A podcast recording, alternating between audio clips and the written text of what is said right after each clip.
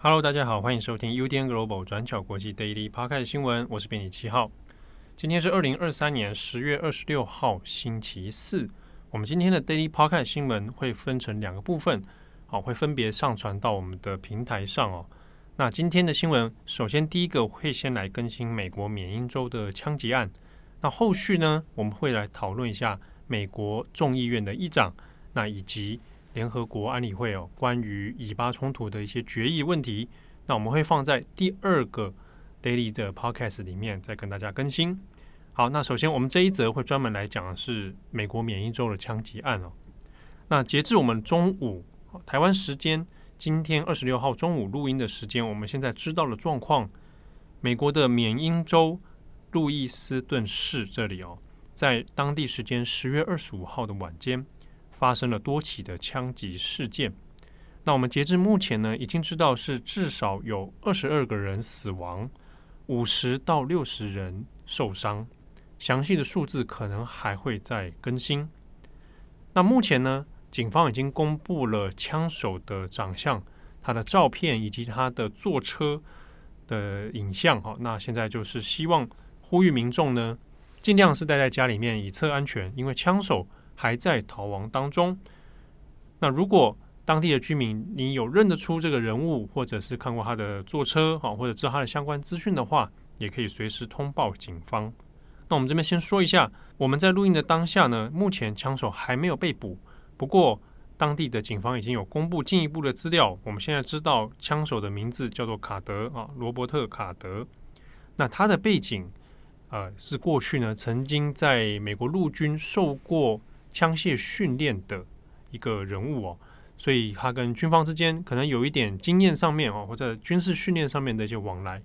不过目前还是不知道他的犯案动机。那虽然在官方公布的资料里面有说他在今年度曾经有因为一些状况哦，那有送入到精神医疗的机构，但是呢，我们并不确定这一个病例过去哦。跟现在这一次的枪击案有什么直接的关联？好，但是我们先简单说明一下官方已经公布的资讯哦。那我们看一下枪击事件，它是发生在当地时间十月二十五号的晚间。那我们现在知道的呢，是在路易斯顿市的酒吧、餐厅，还有保龄球馆，哦，是多个地点发生的枪击。那目前知道是这个都是同一名枪手，也就是刚刚讲到的卡德所发动的。那另外是呢，当地的新闻媒体还有一些社群媒体哦，有报道说，在路易斯顿市这边还有一个沃尔玛的配送中心也遭遇到枪击。不过呢，这个讯息已经被沃尔玛给公开否认了。那目前路易斯顿市因为考量到安全的问题哦，一方面呢是呼吁民众都尽量先待在家。那同时，十月二十六号啊，当地时间的隔一天。现在全市的公立学校也都会先关闭。那么我们这边也要谈一下，缅因州的路易斯顿市发生这样的枪击案，在美国的新闻论调里面哦，或者整体的气氛里面会讨论的是，因为缅因州这个地方过去一直被认为是美国相对非常安全的州啊。那缅因州呢，它两个大城市，第一个是波特兰，第二个是路易斯顿，在美国的。一些民间金融机构啊，或者投资顾问公司啊，城市的安全排行榜哦，会做排名。那这些排名呢，会依据的一些指标啊，包括说像是治安呐，哦，或者是投资的稳定度啊，然后每个人的工作生活是否稳定啊，啊，或者有没有发生过仇恨犯罪，或者是枪支暴力等等哦，那会用各种的指标来做加权。那缅因州的路易斯顿。还有波特兰就一直是名列前茅的治安良好城市，甚至是呢整个缅因州来讲哦，在全美的这个五十州里面，它也被认为是安全性最高的啊前二十大。那在二零二零年的时候还被选为是第一名哦。那路易斯顿呢，还有波特兰，在今年二零二三年的公布的资料里面啊，当然它的统计内容是从。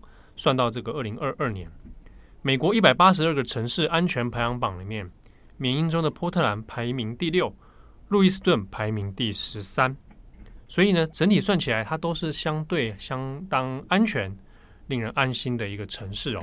但现在发生这样的枪击案，其实就舆论来讲，也是感到相当的忧心。那截至目前为止呢，我们还不清楚到底犯案的动机到底是什么，那以及最后确切的死伤数字。那如果后续会有在一些细节公布的话，我们会帮大家再做追踪。那以上是今天我们做的第一则 Daily Podcast 新闻，后续的新闻更新也请大家不要错过。我们在 Podcast 里面会有更新下一个部分哦。祝福各位有美好的一天，我是编辑七号，我们下一集再见。